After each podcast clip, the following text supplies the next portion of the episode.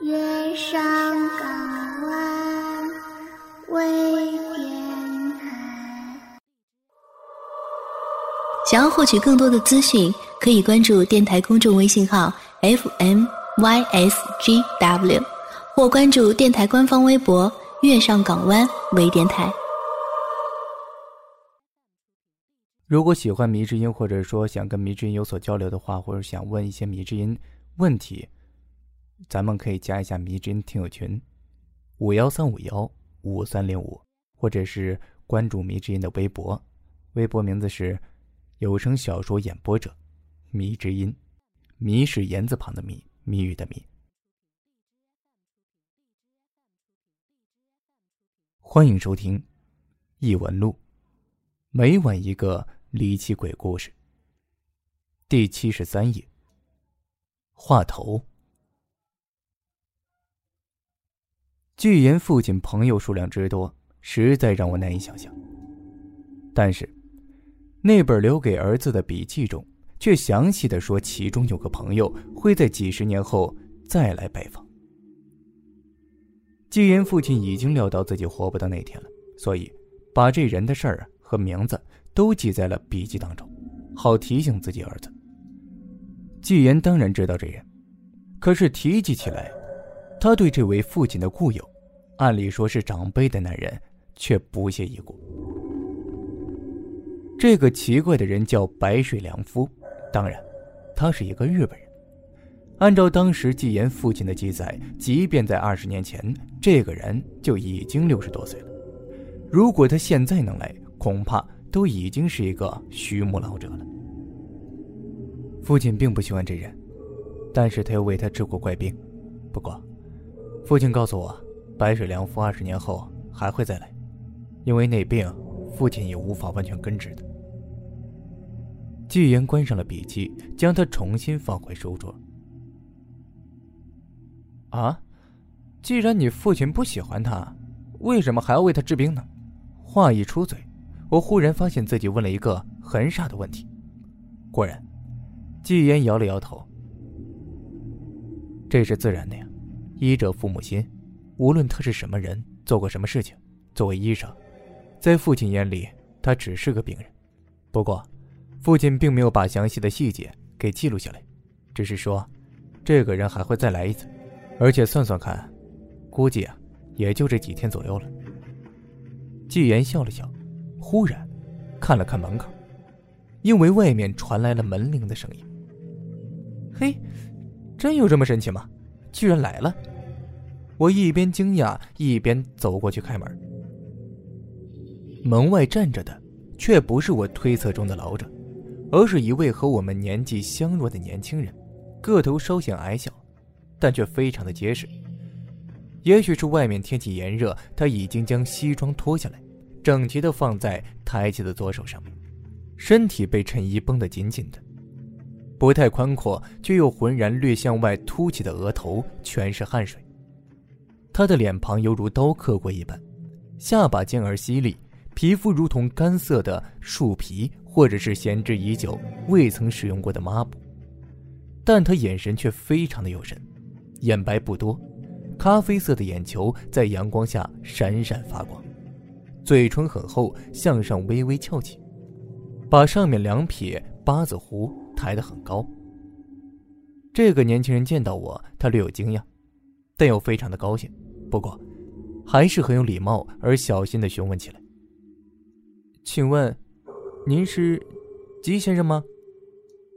他的发音不是太标准，我相信这人不是中国人，但还好可以听清楚。我摇摇头，对着里面的家伙招招手。纪言双手插在口袋里面。提溜着拖鞋就走出来了。我就是。声音朗而清脆，年轻人很惊奇的望了望季言，马上顾着摇头。我发现他的头发很特别，摇动的时候前面在动，而后面仿佛被胶水粘住一样。你绝对不是。我祖父说，季先生应该已经四十多岁了。他说的季先生应该就是季言的父亲。两下里一解释，年轻人这才明白，但随即又非常的失望。不过，依旧保持着良好的理解，微笑着想要告辞。你是来问关于你爷爷的病情的吧？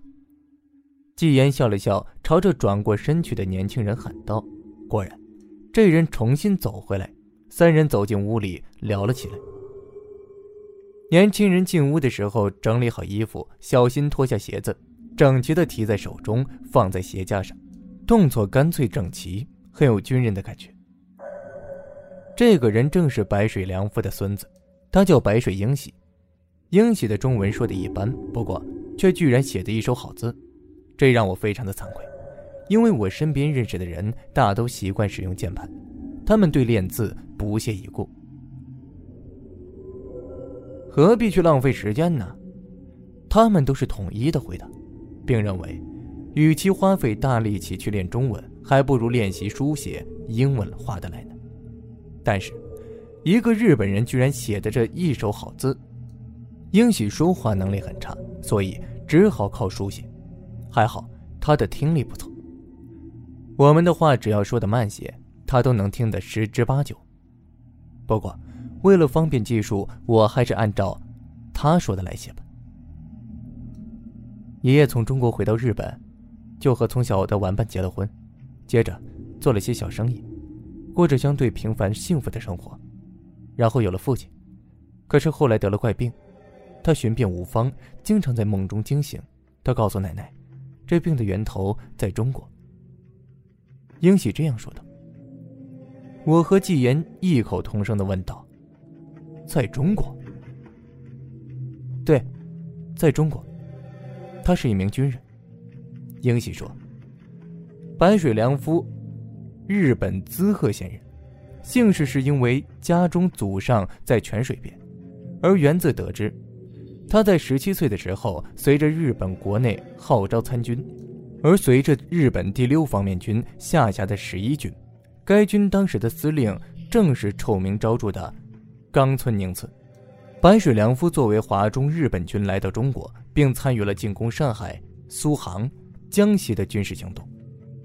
我有些明白为什么纪言的父亲比较不喜欢这人了。不过，我看了看白水英喜非常真挚的脸。忽然预感到了什么不好的事情。爷爷终于在上世纪八十年代转战来到了中国，他回到这城市，想找到自己的病根，结果偶然在别人嘴里面听到了季先生。也许是缘分，季先生高超的医术暂时控制了病情，可是他也说无法找到病源，也无能为力，所以说顶多可以控制二十年。后来的事情，他说到时候再说。英喜手开始流汗，他喝下一杯水，随着喉结蠕动和咕咚咕咚的声音，他接着写下去。可是，爷爷等不到二十年后了。他回去以后，在第十年的一个夏季晚上，他痛苦的高喊着死去了。可是事情没有完结，如果就此结束，我也就不会来到这儿找您了。三年期。我的父亲居然也得了和爷爷同样的病症，他已经在死亡边缘徘徊着。这种病各大医院都束手无策，甚至厌恶，而且恐惧的避开。他们把父亲看作是瘟疫和恶魔。而就在不久前，我也发现，我也得了同样的病。父亲艰难地告诉我，如果想活下去，一定要回到中国，找到季先生。一气写完。英喜似乎好受了些。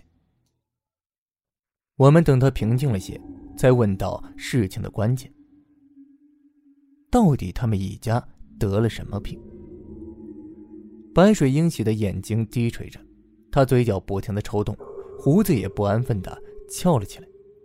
他慢慢转过头，用手拿下了什么东西，竟然是一片假发。难怪刚才觉得看起来很奇怪，原来他整个后脑勺。都是光的，不过再仔细看看，其实并不是光秃秃的，那上面似乎有什么东西。准确的说，是一幅人头画，而且画的如此逼真，仿佛英熙脑后又长出了一张脸，看上去似乎是一个年轻女性，额头有刘海，瓜子脸，相貌端正。可是我不明白，这和病有什么关系呢？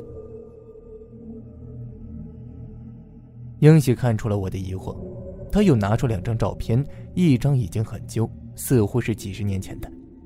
旧的那张是一张穿着和服的人坐在椅子上，双手放平。可是我仔细看了看，发现了个奇怪的事情：放在椅子两边扶手的双手，大拇指居然是朝外的。换言之，这手是从正常位置折断后翻过去的。果然，脚也是如此。我非常诧异的看了看那人的脑袋，脖子之处充满了褶皱，仿佛拼命拧干的衣服。可是那人的脑袋，整个人的头部完全折了过来。最诧异的是，这人光秃秃后脑勺上也有一张和英喜相同的女人脸孔。这是一个背人，他的五肢从前面折到后面。本来是一种失传很久的刑法，折断四肢和头部而死，喻指无脸见人。可是，这也太诡异了呀！第二张似乎是最近的，照片里那人四十来岁，和英喜有几分相似，但他的四肢和头也已经开始向后扭转了。从那人痛苦不堪的脸来看，的确是非常残忍的刑罚。这身体已经不是正常身体里，犹如一个提线木偶。第一张就是我爷爷临死的时候，他用最后的力气告诉我们拍下来；而第二张，就是我的父亲。这是我离开日本后时候拍的，他已经在死亡边缘了，而我呢，恐怕不久，也要成为下一个了。英喜说道：“的确很奇怪。”而父亲似乎没有在笔记里留下关于这个任何的资料。季言苦恼的说道：“英喜告诉我们，当年他爷爷来的时候，病症也十分的严重了。纪言父亲帮他扭转过来，但是没想到他还是死了。而现在我们根本无法知道如何去治疗，更何况，笔记也说无法知道病根，也只是治标不治本。”另外，和爷爷一起参战回来的战友，都是这样痛苦死去的。他们子孙也是，仿佛如同咒语一样。旁边的人根本不同情我们，而是说是活该。他们谣传说爷爷和他们的战友在中国触怒当地的神灵，而导致遭了报应。而爷爷说，当初他来找季先生的时候，由于对自己的过错羞于启齿，也怕季先生生气，所以。只字未提。英喜说道：“看来，我们得知道，当年你爷爷到底和他战友做了些什么事情。恐怕这是事情的根本。而且，我们时间不多了，你父亲恐怕撑不了多久。”纪言从来不会说谎话安慰别人，因为他觉得这是对别人的不尊重。英喜似乎是个很坚强的人，他点点头，接着。又从脖子上取下一个心形的吊坠，吊坠打开，里面有个人像，是个外表平和清秀的女孩子。这是我的妻子，她已经怀孕了。我无论如何，即便是拼上性命，也不能让我出世的孩子背负如此残酷的命运。这一句，英喜是说出来的，虽然断断续续，发音并不标准，但我却听得异常的清晰。我们三个先去了趟当地的资料库，结合白水良夫生前留下的不多的资料，知道白水曾经担任过准尉一职，并在进攻江西洞庭湖的时候，被委以巡逻后方的任务。他和他的战友在此停留了一些时日，接着随着十一军开赴前线，从武汉出发，发动了直攻衡阳的大会战，彻底击溃了华军第九战区的主力。然后往柳州去了，而且白水良夫自己也说道，他的错就源于这里。我们循着不多的痕迹，想找到当年白水所在部队驻扎的地方，可是途中，英喜已经接到电话，父亲已经病逝了。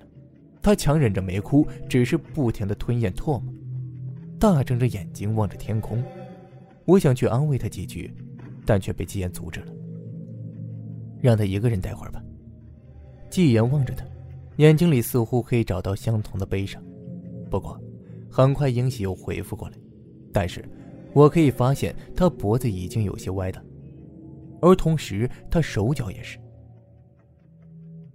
快些吧，我们时间不多了。英喜将字条递给我，上面的字迹已经很潦草了。他脑后的人脸渐渐变得清晰起来，而且开始微笑。一天过去了，查询一个当时的一小股日军动向实在非常困难。偶然的一个机会，我们经过一个县城，想询问一些上年纪的老人，并且把白水良夫的照片给他们看。白水良夫当时只有二十多岁。幸好他是相貌奇特而且容易记住的人，圆圆的脑袋，向外突出，如同得了甲亢的眼睛和一对鹰眼。虽然充满刚毅的精神，却也透露出几分的残忍。终于，一个老人非常激动地告诉我们，他认识白水良夫，因为在为日军修建防御工事的时候，他曾经见过来监督的白水良夫。因为白水良夫在日本人中还稍微宽厚，并未过多的责骂，所以对其有些印象。他还告诉我们，白水和他小队就住在离这村子不远的地方。我们谢过老者，马不停蹄的就赶过去。英喜的病重更加的重了，就像浑身抽筋一样。我和纪言只好扶着他过去。答应我，如果我死了。要为我的家族后代解除这个厄运。他流着眼泪说：“我和纪言点点头。到村子的时候已经入夜了，我们花了些钱住在一户老乡家里。我们叫英喜不要开口说话，更没说他是日本人，因为早有人提醒过我们，这个村子里的人十分仇恨日本人，即便是三岁的孩童也被从小教育过。”日本人都是人渣，是畜生。我依稀觉得村民的态度和白水良夫奇怪的病症是有关系的。虽然大家对英喜的病很是奇怪，但也不去多管。这里的居民有一点好处，从来不多事，似乎在他们的字典里没有“好奇”两个字。只要不妨碍他们，一切事情与之无关。我们住在的是一个。壮实的农村汉子家，看上去大概五十多岁，可是非常的健硕，肌肉依旧是发达黝黑。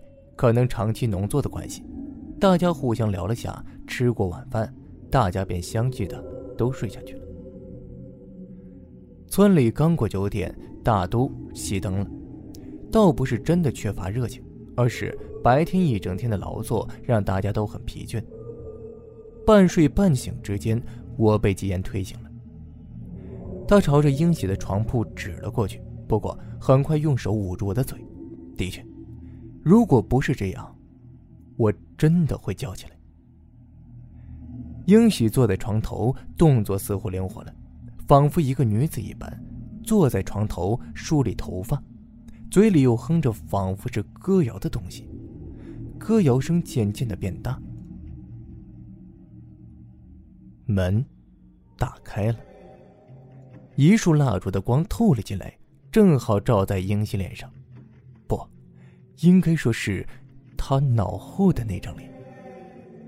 那脸居然如活的一样，仿佛有人用一把刀刻出来的一般。五官都有了层次，尤其是嘴，真的在一张一合。而声音的确是年轻女性的，说出来的也是中国话。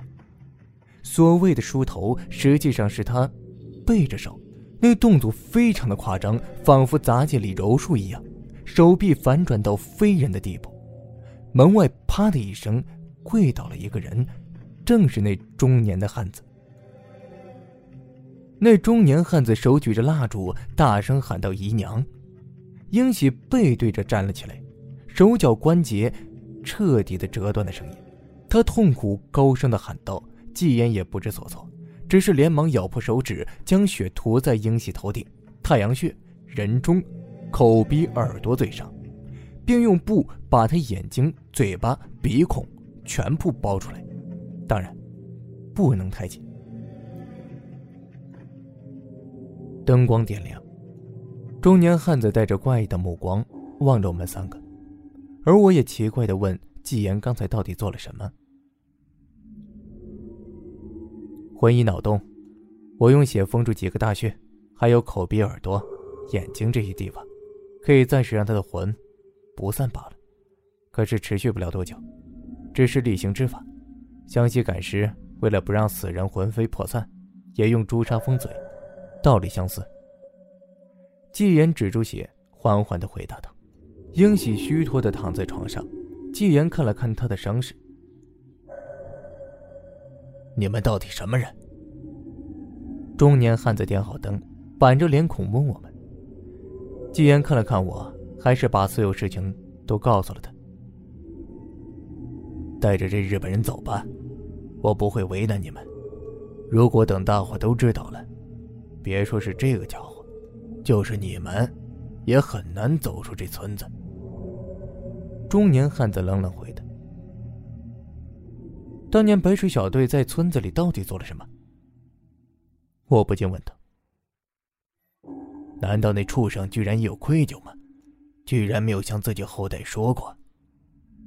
中年汉子苦笑笑：“其实啊，那年我根本就没出生，都是我娘告诉我的。姨娘是比她小六岁的妹妹，家里有一张她的照片她是村子里唯一进过学堂。”在大城市见过世面的女人，所以大家对她很佩服。我自小娘就拿着照片告诉我关于姨娘的事情。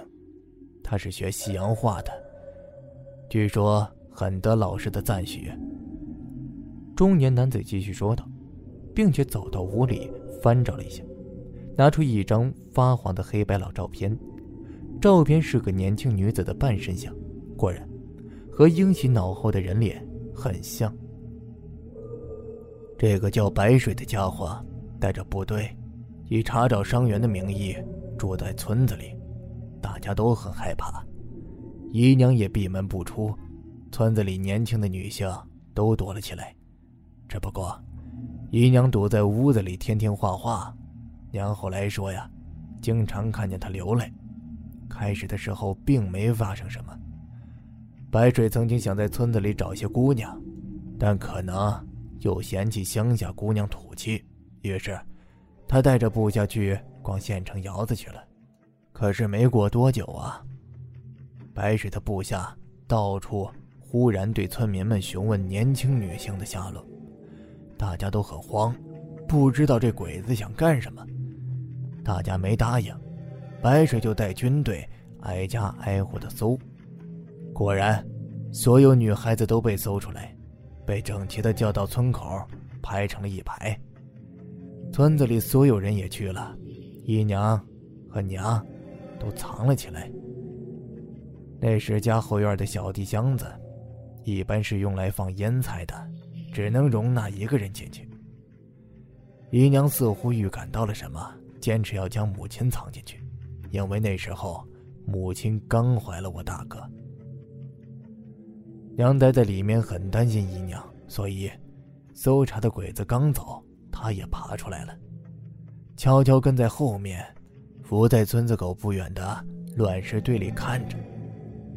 原来啊，白水和他部下要的是年轻女人的脑子，不知道谁说的，就是生吃活女人脑子做药引，可以治那些脏病、花柳病。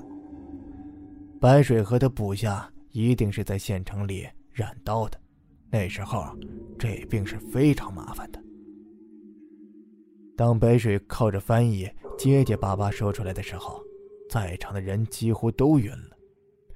白水告诉村民，只需要一个志愿者就行了，而且最好是自愿的，否则药效不好。他还是要再杀一个人，当然了。没人愿意站出来。白水似乎有些不耐烦，掏出了枪，就把我大伯一枪打死。大家都呆滞了。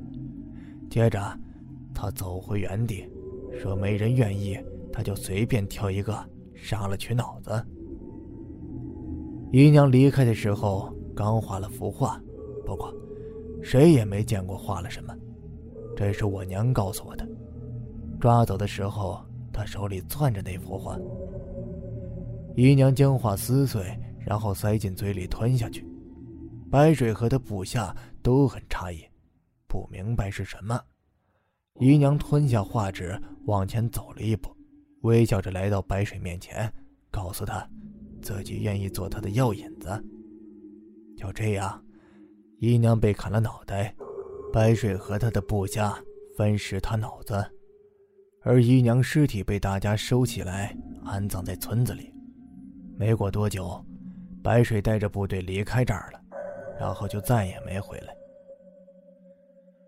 中年汉子低沉着声音说完了，我们还未来得及反，忽然英喜从床上爬起来，他几乎已经无法弯曲自己膝盖，但是他爬在地上，努力做出跪下的动作。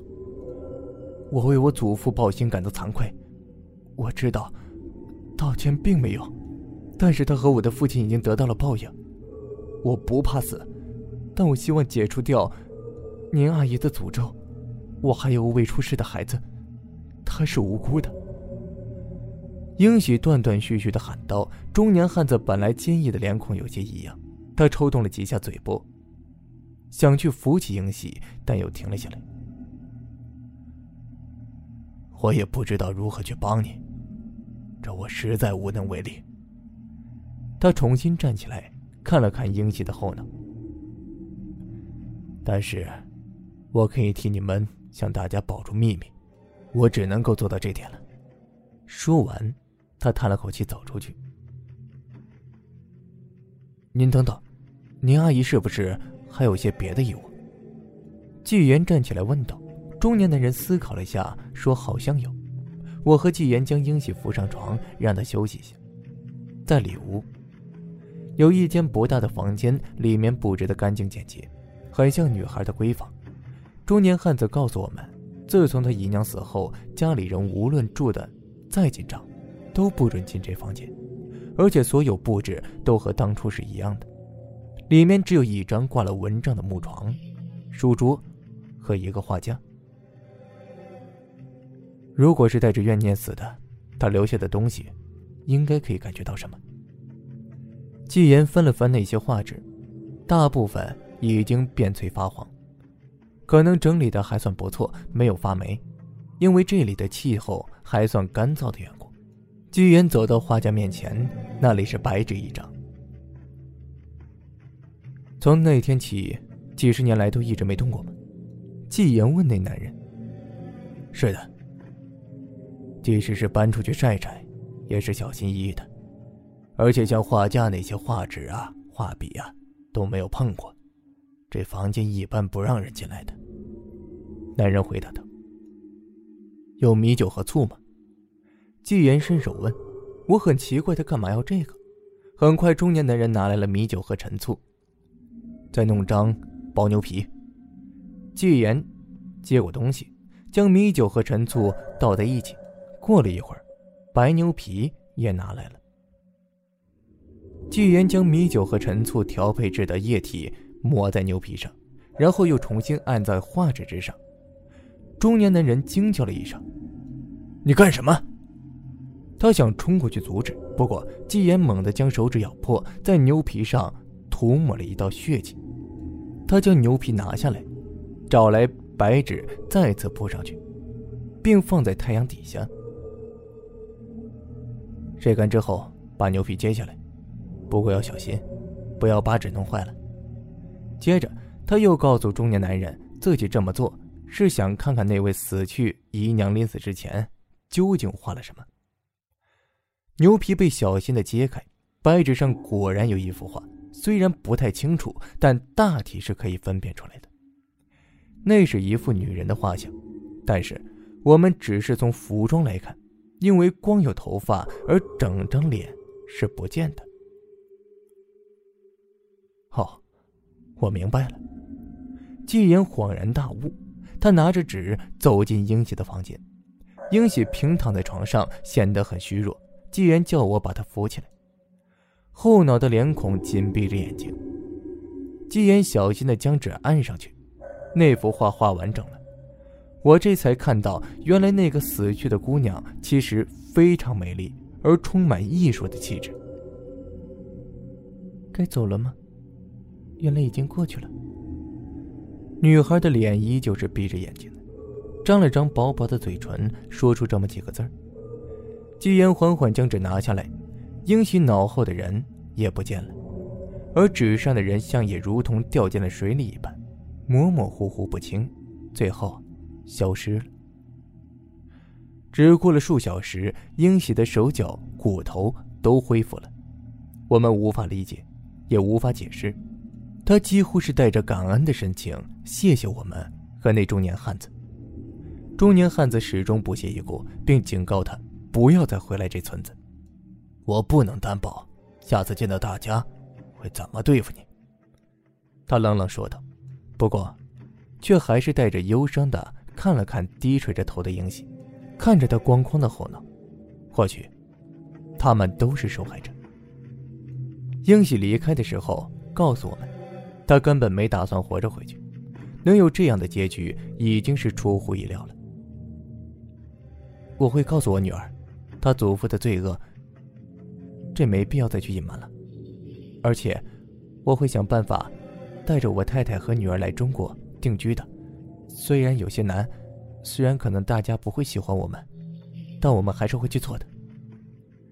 英喜坚定的将纸条递给我们，我和季言则笑道：“随时欢迎。”下次，下次来，我一定不会用纸来跟你们交流了。英喜将最后一张纸条交给我们。然后进了机场。哎，你在想什么呢？我看见纪言神情凝重，若有所思的。我在想，父亲是不是特意将这个事情留给我来解决的？也或许他知道，整件事情都是轮回，他无力阻止，时间到了，自然会有一个结果。他缓缓说道：“那米酒和醋呢？”我好奇的问道。我只是将几十年前的话给勾勒出来罢了。那女孩临死的话，当然留着不少的怨气。米酒是可以捕捉到那东西的，而我的血，只是为了固定，并且让它实体化罢了。纪言解释说道。出去的时候，街道上到处挂着标语，电视里也提醒着我们，今天是七月七日，仅以此文纪念那场无意义战争死去的人。不要去说什么抵制日漫呐、日制产品，那样没什么意义。我们要做的是让这个国家真正的强大起来，而不是消极的去逃避。